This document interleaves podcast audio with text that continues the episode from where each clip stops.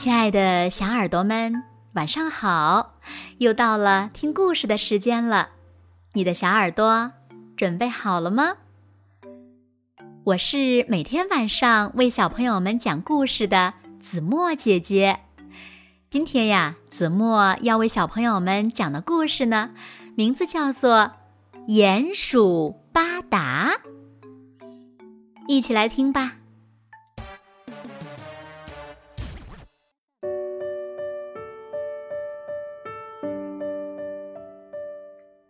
夏天的一个傍晚，风儿轻轻地吹着。啊，又到了散步的时间了，我要出去走一走，看看有没有什么新鲜的事儿发生。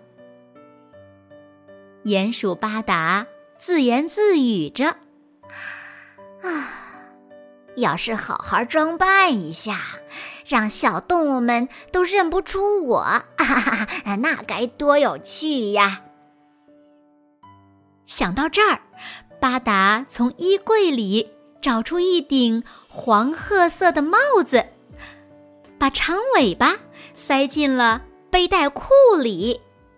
啊，没有人能认出我啦！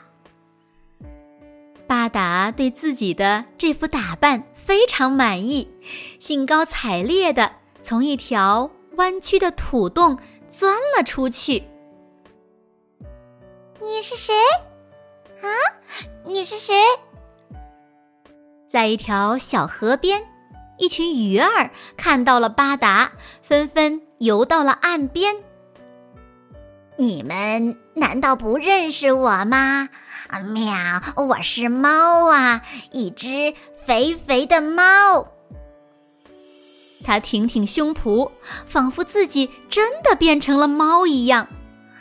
啊，你真的是猫吗？当然啦！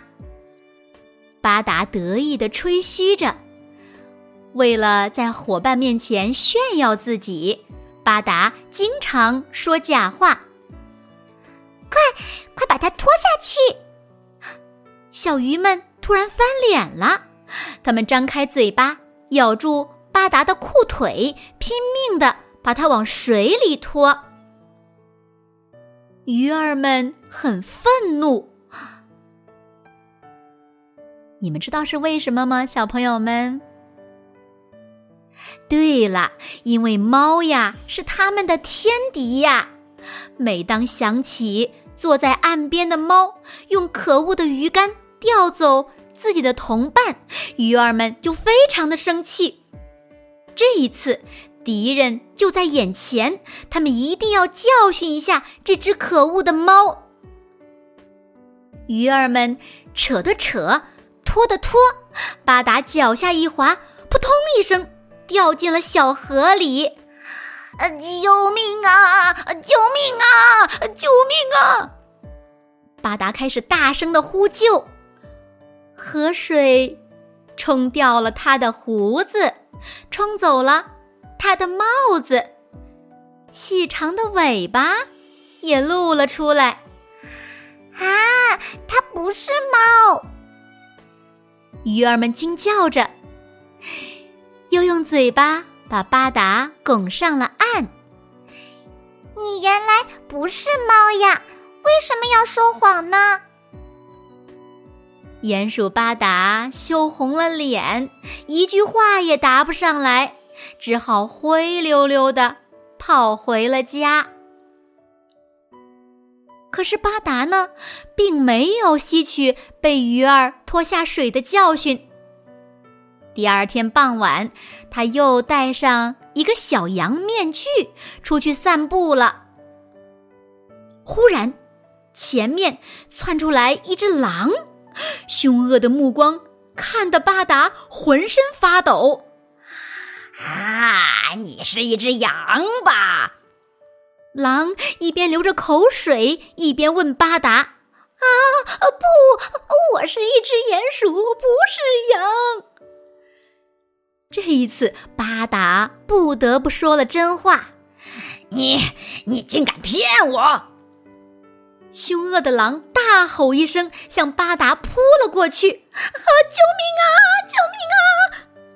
巴达吓得大叫。紧张时刻，一双大手把他拉进了土洞。达睁开眼，高兴的大叫。第三天傍晚，巴达又决定到地面上透透气。但这一次，他脚蹬长靴，身穿风衣，把自己呀打扮成一个帅帅的真正的鼹鼠。哇，你的风衣真漂亮呀！我们怎么没见过你呢？你是谁呀？一群萤火虫点着灯笼飞到了巴达的跟前。我是我是谁呢？巴达犹豫了一下，不知道该说什么好。我是巴达的脑中闪过一幅幅画面：嘟嘟猪、短尾狗。小角鹿，长耳兔，啊！我是鼹鼠巴达，巴达。等他终于想清楚，说出真话时，萤火虫却已经飞走了。对，我就是我自己，我是一只鼹鼠，我是帅气的巴达。想到这里，巴达挺起胸，一路吹着口哨，快乐的朝自己的土洞走去。好了，亲爱的小耳朵们，今天的故事呀，子墨就为大家讲到这里了。那小朋友们，脚蹬长靴、身穿风衣的鼹鼠巴达是多么的帅气呀！是呀，做真正的自己才是最棒的，因为这个世界上只有一个你，别人不是。所以呢，让我们和巴达一起勇敢的做自己吧。那小朋友们，你们喜欢勇敢做自己的巴达吗？还有，故事中巴达的哪些做法是我们？不应该学习的呢？快快留言告诉子墨姐姐吧。好了，那今天就到这里了。明天晚上八点，子墨依然会在这里用一个好听的故事等你回来哦。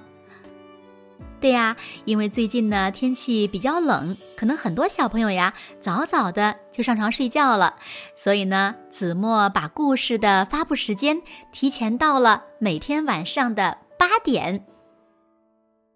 那明天见喽。现在有没有轻轻的闭上眼睛？好啦，让我们一起进入甜蜜的梦乡吧。